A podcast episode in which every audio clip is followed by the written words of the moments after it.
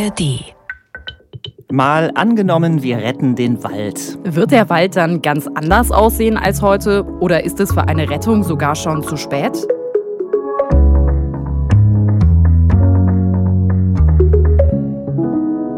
Hallo, ich bin Markus Ambale. Und ich bin Birte Sönnigsen. Und wir beide arbeiten im ARD Hauptstadtstudio. Alle zwei Wochen spielen wir hier bei Mal angenommen ein neues Zukunftsszenario durch. Und heute geht es ab in den Wald, denn dem geht's nicht so gut. Denn der Klimawandel macht sich massiv bemerkbar. Dürre, Stürme, Schädlinge. Ja, das wissen wir ja alles abstrakt. Aber wenn wir im Wald unterwegs sind, dann sehen wir das jetzt auch immer mehr. Ja, ich fand das letztes Jahr krass, als ich paddeln war im Sommer an der Weser.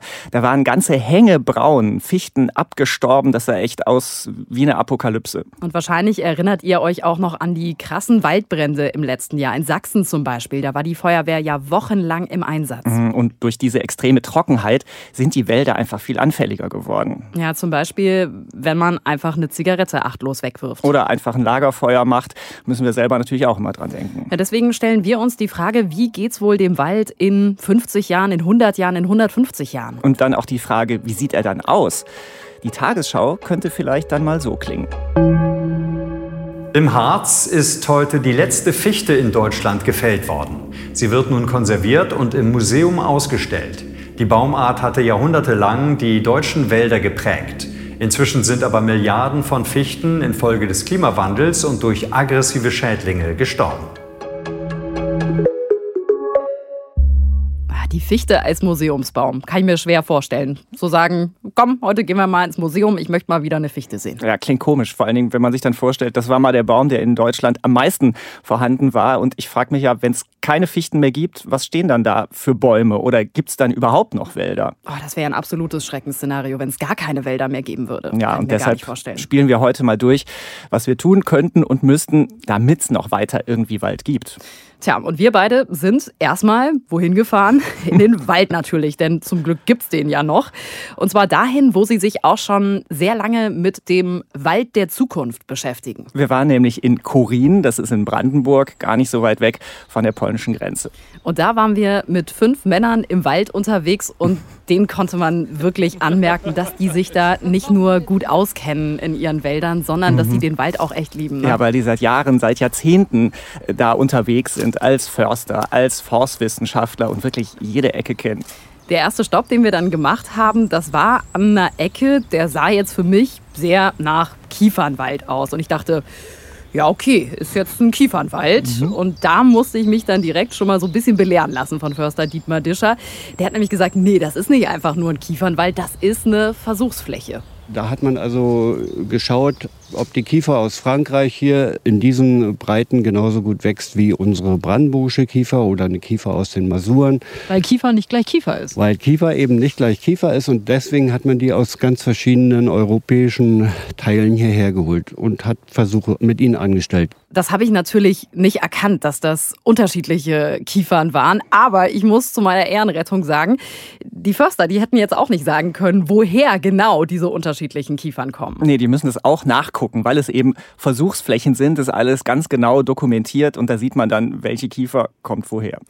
Also auf der einen Seite haben wir diese unterschiedlichen Kiefern und dann haben wir uns umgedreht zusammen mit Jan Engel vom Landesbetrieb Forst Brandenburg und dann sah der Wald wirklich komplett anders aus. Und hier auf der anderen Seite, das sieht aus wie in Nordamerika, da stehen Douglasien. Das ist ein Versuch aus den 60er Jahren, wo in ganz Norddeutschland und Westdeutschland Versuche angelegt worden sind, welche Douglasien aus welcher amerikanischen Region wachsen denn am besten. Das heißt, ich stehe jetzt hier und sehe quasi zwei verschiedene Wälder auf einer Strecke von 100 Metern.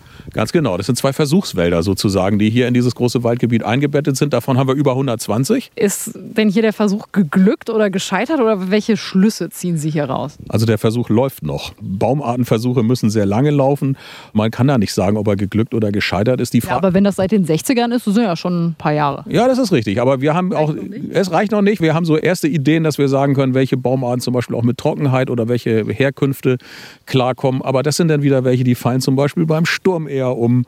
Also wir sind da echt noch am Forschen und so ganz endgültig können wir das noch nicht sagen. Es ist schon verrückt. Seit mehr als 60 Jahren äh, probieren die da rum und mhm. trotzdem haben sie noch keine richtigen Ergebnisse. Ja, es ist ein Vorgeschmack darauf, wie schwierig die ganze Sache ist. Und im Coriner Wald wird ja wirklich viel ausprobiert, schon seit langer Zeit. Und deshalb ist der Coriner Wald übrigens auch gerade als Wald des Jahres ausgezeichnet worden. Glückwunsch. Hey, Glückwunsch.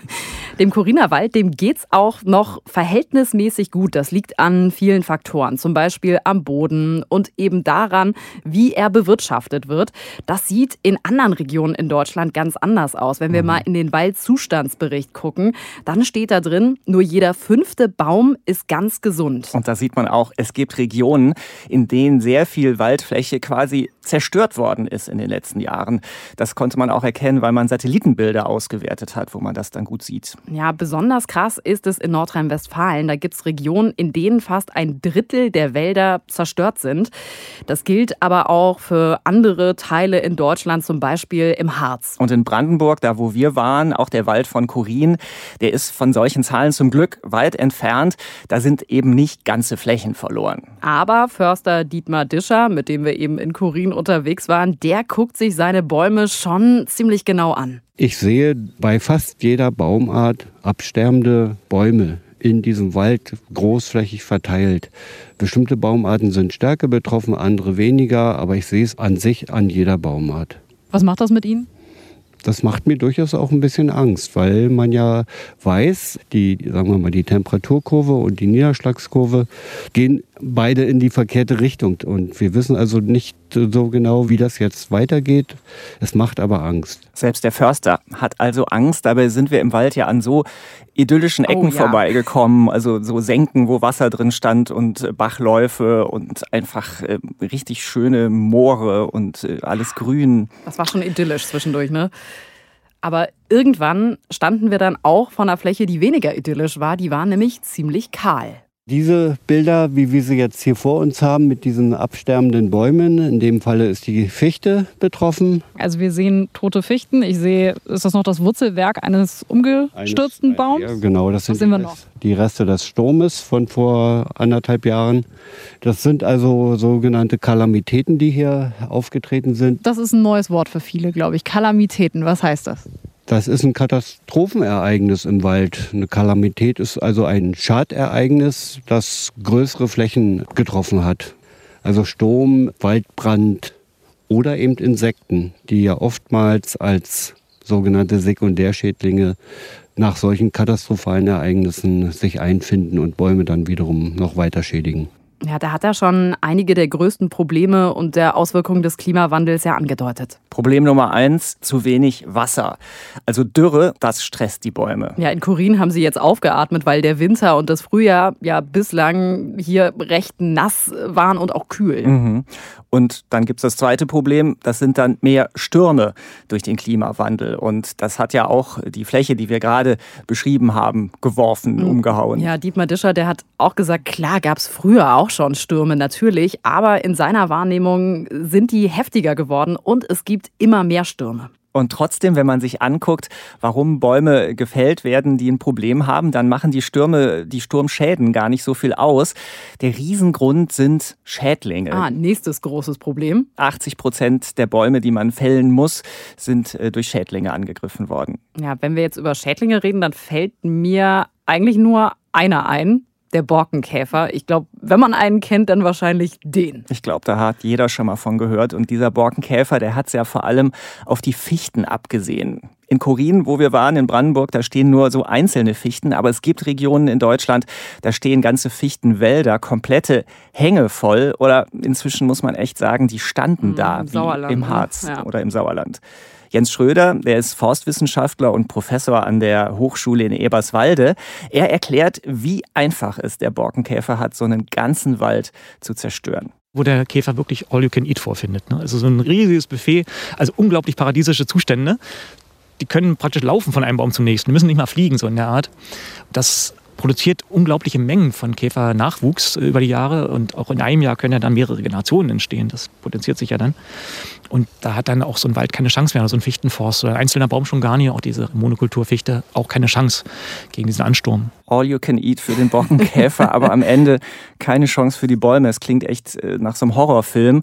Und besonders krass ist das eben in der Monokultur, wie das heißt, also in Wäldern, wo nur Fichten stehen. Aber warum ist das denn so? Warum haben wir so viele reine Fichtenwälder? Man hat halt vor 100, 150 Jahren gedacht, ist doch der perfekte Baum, um schnell viel Holz zu produzieren, als Baumaterial zum Beispiel. Ja, weil Fichten so schnell und so gerade wachsen. Genau, man kann die schneller ernten, man kann dann eben auch gut Geld damit verdienen. Ah, ich finde, das hört sich immer komisch an, wenn man sagt, Bäume ernten. Ähm, aber kann man denn jetzt im Rückblick sagen, dass das ein Fehler war, das so zu machen. Im Nachhinein könnte man das natürlich sagen, dass man da diese Fichten massenhaft gepflanzt hat. Der Haken ist nämlich, die mögen es kühl und feucht und jetzt durch den Klimawandel haben die kaum noch eine Chance in Deutschland zu überleben. Nur davon hatte man damals vor 100, 150 Jahren ja noch gar keine Ahnung. Ja, weil die Fichte ja nichts dafür kann und die Menschen das damals auch nicht wissen konnten, dass der von Menschen verursachte Klimawandel eben so ist und so kommen wird, wie wir das jetzt sehen. Genau, und deswegen Deswegen hat der Forstwissenschaftler, mit dem wir gesprochen haben, auch gesagt, er mag das eigentlich gar nicht, dass man die Fichte irgendwie so zum Problembaum erklärt.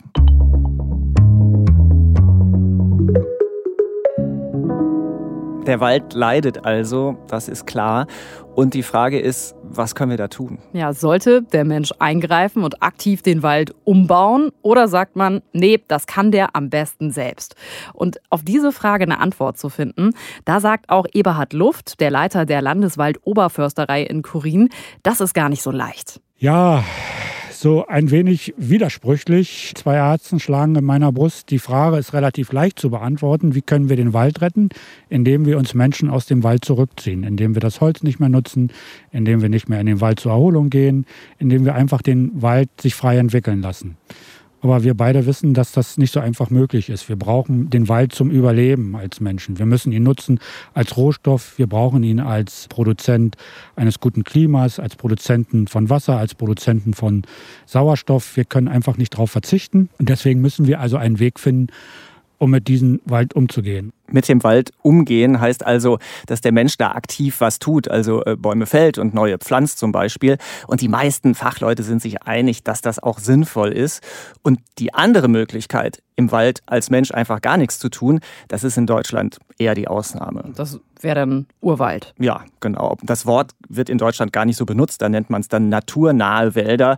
Die gibt es auch, aber nur in Nationalparks zum Beispiel. Ja, Nationalparks, da würden mir jetzt einfallen, der Nationalpark Bayerischer Wald. Das ist ja nicht der gesamte Bayerische Wald, aber eben ein Teil davon. Mhm. Oder der Nationalpark Eifel. Das sind dann so wirklich Paradiese für Pflanzen, für seltene Tiere.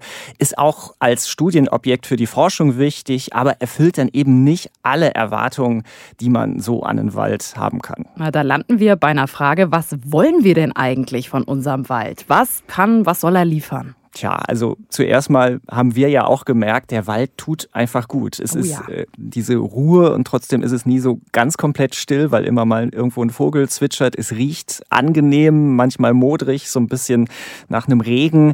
Gleichzeitig ist die Luft aber irgendwie immer gut und mhm. kühl und dieses Licht. Ah, ich liebe das Licht. So im Sommer, dann ist es schön kühl im Wald und dann bricht sich dieses Licht ja. und kämpft sich durch diese ganzen Bäume. Ich liebe das wirklich. Und das Ganze ist nicht nur ein Gefühl. Es gibt auch Studien, die zeigen, dass Wald entspannt, dass man weniger Stresshormone im Blut hat und dass der Blutdruck sinkt. Jetzt ist so die Stelle, ich erinnere mich ganz dunkel an mein Bio-Abi und an Photosynthese und welche Rolle der Wald eigentlich nicht nur für uns, sondern auch fürs Klima spielt. Und das ist eine ganz wichtige Rolle, denn der Wald bringt das Kohlendioxid in der Atmosphäre runter, kann man sagen, und verlangsamt damit den Klimawandel, was wir ja wollen. Und das tut ja sogar auf mehrere Arten. Also der Baum nimmt CO2 auf und verwandelt es dann in Sauerstoff. Ja, und gleichzeitig speichert er irre Mengen Kohlenstoff, also das C in mhm. CO2 CO2 in seinem Stamm, in den Ästen, in den Wurzeln. Und so ein Baum, kann man sagen, besteht grob gesagt zur Hälfte aus reinem Kohlenstoff. Das ist der erste Punkt, der wichtig ist für den Klimaschutz, hat mir Jens Schröder, der Professor, erklärt. Die zweite positive Wirkung von Wald ist, dass wir dort Produkte erzeugen können, wie Holz hauptsächlich, die sehr, sehr langfristig eben genutzt werden können. In Möbeln zum Beispiel, im Bauholz, in Konstruktionen, wo das Holz über Jahrhunderte zum Teil festgelegt ist. Ne? Wenn man sich so Bauernhäuser im Schwarzwald anguckt oder in anderen Regionen Deutschlands, die Fachwerkbalken, die sind zum Teil tausend Jahre alt. oder in den vielen großen Bauwerken, die aus dem Mittelalter noch stammen, zum Teil, was da an Holz verbaut ist. Und eine dritte positive Ebene vom Wald ist, dass dieser Rohstoff Holz dann eben die deutlich energieintensiveren Rohstoffe wie Stahl, Beton, Glas, Zement und so weiter ersetzen kann. Also da haben wir ein großes Instrument in der Hand, was es erlaubt, Energieverbrauch zu senken und gleichzeitig Kohlendioxid aus der Atmosphäre zu ziehen und zu fixieren langfristig. Und jetzt merken wir schon, der Wald ist nicht nur Natur, sondern eben auch ein Wirtschaftsfaktor, wenn es um Holzverarbeitung geht, um die Möbelindustrie. Da gucken wir später in dieser Folge auch noch mal drauf. Das heißt, wir haben ganz schön viele Anforderungen an mhm. den Wald. Also er soll beim Klimaschutz helfen oder dabei helfen, das Klima zu regulieren. Wir wollen uns da erholen können und es lässt sich auch noch eine Menge Geld damit verdienen. Also ganz schön viele Aufgaben. Aber das ist sogar so festgeschrieben. Das steht im Bundeswaldgesetz, dass der Wald all das liefern soll. Nur, wie müsste dieser Wald dann aussehen? Der Wald der Zukunft, der auch dann noch möglichst allen diesen Zwecken dient. Eigentlich sagen alle, mit denen wir gesprochen haben, der Wald der Zukunft, das ist auf jeden Fall ein Mischwald. Mischwald. Also auf keinen Fall nur eine Baumart, sondern Laub- und Nadelbäume gemischt, große und kleine gemischt, alte und junge gemischt und. Der Mischwald war eigentlich immer schon bekannt als der Wald, der die meisten Ansprüche miteinander vereinbaren kann. Ne? Nicht alle zum Maximum, aber eben alle irgendwo zu einem gewissen Maß und am stabilsten ist. Da gibt es alte forstliche Schriften dazu. Also das ist heute umso wahrer, bleibt immer noch wahr, dieser Grundsatz dass Mischwald die meisten Funktionen und am verlässlichsten abdecken kann. Und an so einem Mischwald, den es dann auch in 100, in 150 oder 200 Jahren noch gibt, daran arbeiten Sie in Korin. Der entsteht nämlich nicht einfach so, jedenfalls nicht so schnell von selbst. Ja, deswegen wird in Korin der Wald gezielt umgebaut. Und wie man da eine gute Mischung hinbekommt, das hat uns Eberhard Luft, der Förster, gezeigt. Wir gucken uns das mal genauer an.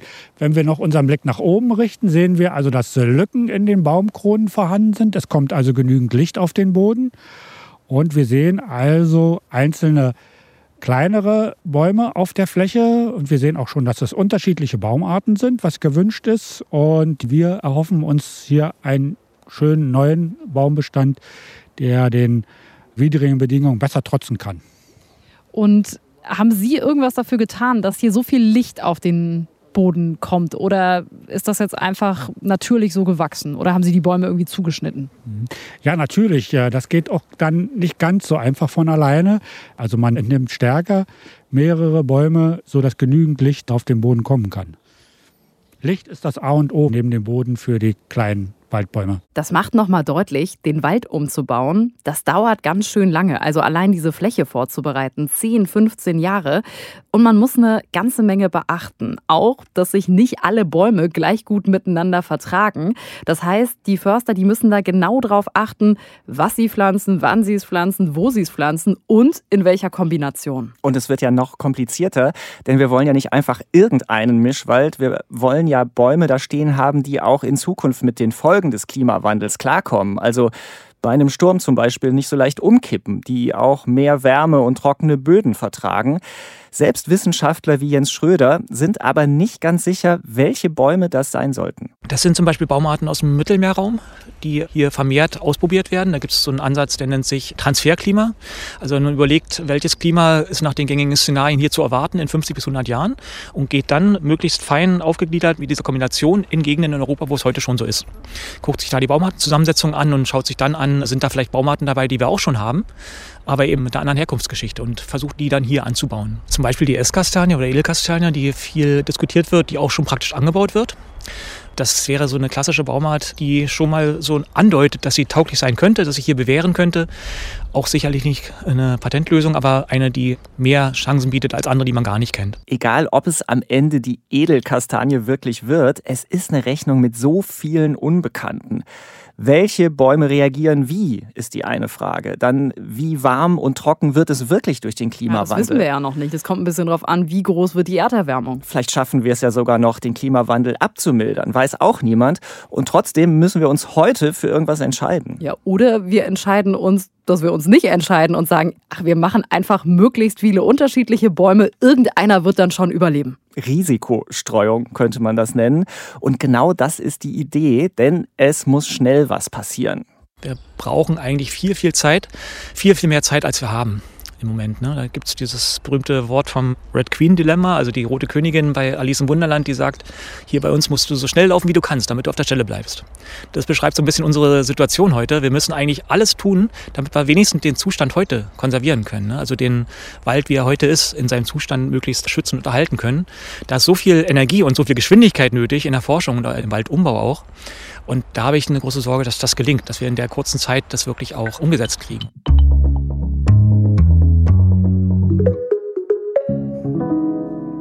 Wir waren ja in Kurin in einem staatlichen Wald unterwegs, aber nicht alle Wälder gehören dem Bund oder den Ländern oder den Kommunen. Ganz im Gegenteil, fast die Hälfte des Waldes gehört tatsächlich Privatleuten. Das war mir überhaupt nicht klar, als du mir das erzählt hast. Ja, die wenigsten sind aber Großgrundbesitzer. Manche Wälder sind wirklich mini, mini klein. Und wenn man mal zusammenrechnet, insgesamt gehört 1,8 Millionen Menschen Wald in Deutschland. Wahnsinn. Also ich gehöre nicht dazu. Ich auch nicht. Frag mich aber, was machen diese Menschen mit dem Wald? Da kann man sich ja vorstellen, bei 1,8 Millionen Menschen, dass es da auch sehr viele unterschiedliche Vorstellungen gibt, was man mit so einem Wald macht. Mhm. Manche wollen Geld verdienen, klar, die fällen Bäume und verkaufen das Holz. Andere aber kümmern sich einfach gar nicht um ihren Wald. Und wieder andere sagen, ach, ist doch eigentlich ganz schön, ich möchte mich da in meinem Wald erholen oder ich möchte da zur Jagd gehen. All das hat mir Daniela Kleinschmidt erzählt. Sie ist Professorin an der Uni Freiburg für Forst- und Umweltpolitik. Und sie sagt, es sind auch immer mehr Menschen dabei, die in der Stadt wohnen und jetzt ein bisschen Wald geerbt haben. Und die stellen sich dann oft die Frage, was mache ich denn jetzt eigentlich damit? Ich stelle mir vor, ich habe eine 50 Quadratmeter oder 70 Quadratmeter Wohnung in der Stadt. Was mache ich dann bitte schön mit dem Holz? Ja, also wo soll ich es denn dann lagern? Auf dem Balkon wird es schwierig. Das heißt also, dieser Eigennutzungsbedarf fällt erstmal ein bisschen weg. Aber ich kann da eben auch ganz andere Momente. Ach, ich fahre dann mal mit der Familie hin und schaue mir das an und wir gehen da dann mal spazieren oder irgendwie so. Also das Interesse ist schon ein anderes und die direkte Zugehörigkeit ist vielleicht auch eine andere. Während wenn der Wald weiterhin im bäuerlichen Besitz ist, dann ist er häufig in der Nähe des Hofes, wird häufig für Feuerholz genutzt oder auch für andere Zwecke genutzt, für Holz, um zu verkaufen und so weiter. Wenn die Menschen, die Wald besitzen, heute schon so viele unterschiedliche Interessen haben, wie soll das dann erst werden, wenn man von denen jetzt auch noch will, dass sie ihre Wälder umbauen, damit die fit für die Zukunft werden? Ja, da hätten man erstmal das Problem, man kann die nicht so einfach erreichen, denn es gibt keine Liste, die man mal abtelefonieren kann und sagt, so, liebe 1,8 Millionen Waldbesitzer, ihr müsst jetzt euren Wald umbauen. Verrückt. Ja. In Deutschland nicht nachgehalten. Ja, schon, aber nicht an irgendeiner zentralen Stelle. Was klar ist, dass diese privaten Waldbesitzer natürlich auch Pflichten haben. Aber der Staat, der kann ihnen jetzt nicht genau vorschreiben, wie sie ihren Wald umbauen müssen.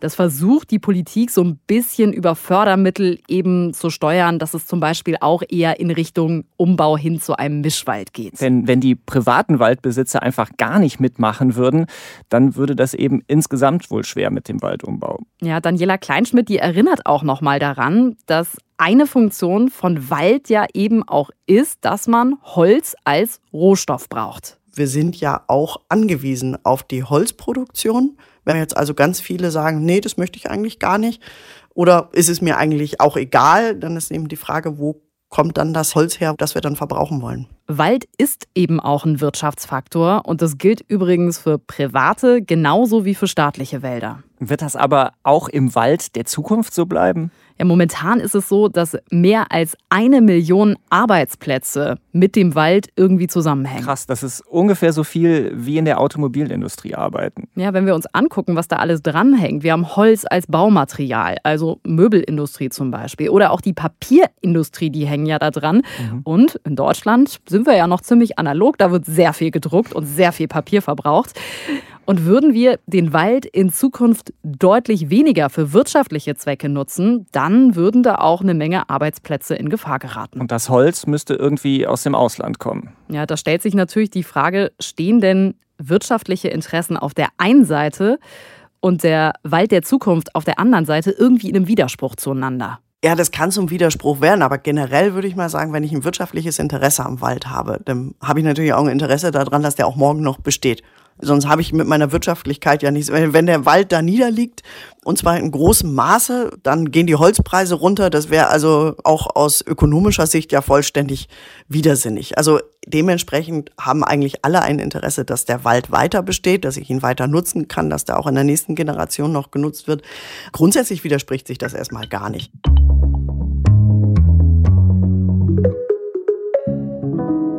Jetzt habe ich schon so viel über den Wald gelernt und wir haben so viel über den Wald der Zukunft gesprochen. Wir konnten trotzdem nicht über alles reden, denn für viele Dinge war heute gar keine Zeit. Tja, wir müssen mal festhalten, der Wald der Zukunft, obwohl wir so viel drüber gesprochen haben, weder die Menschen, die daran forschen oder arbeiten, noch wir werden den wahrscheinlich erleben. Ne? Das ist das Verrückte. Den Wald in 50 Jahren, wenn es gut läuft, vielleicht gerade noch, aber mhm, in 100, 150 Jahren äh, könnte ein bisschen eng werden. Das wird eng. Dann lass uns doch mal gucken, die Zukunft, die wir dann wahrscheinlich nicht mehr erleben, wie es da im schlechtesten Fall laufen könnte.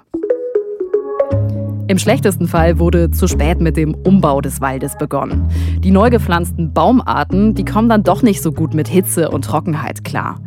Es wurden zu wenig unterschiedliche Baumarten gepflanzt. Das macht es neuen Schädlingen dann besonders leicht, ganze Gebiete anzugreifen. Deswegen verschwinden riesige Wälder komplett. CO2 wird freigesetzt und das verschärft die Klimakrise weiter.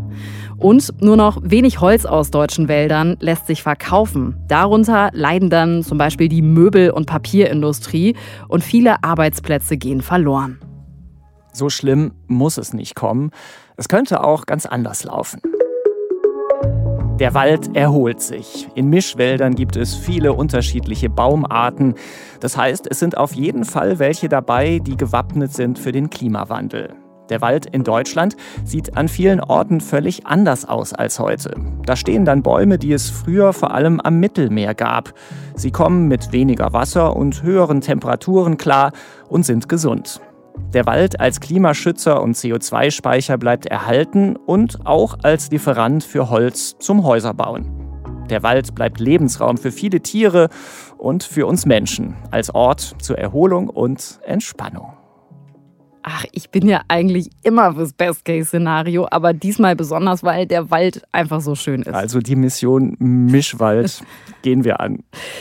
Jetzt freuen wir uns über euer digitales Feedback. Keine Panik, dafür fällen wir keinen Baum. Wir drucken das nicht aus. Wir lesen und beantworten aber die Mails, die ihr schickt, an malangenommen.tagesschau.de. Und wir haben noch einen Tipp für euch. Hört doch mal rein in den Ideenimport, den Auslandspodcast der Tagesschau.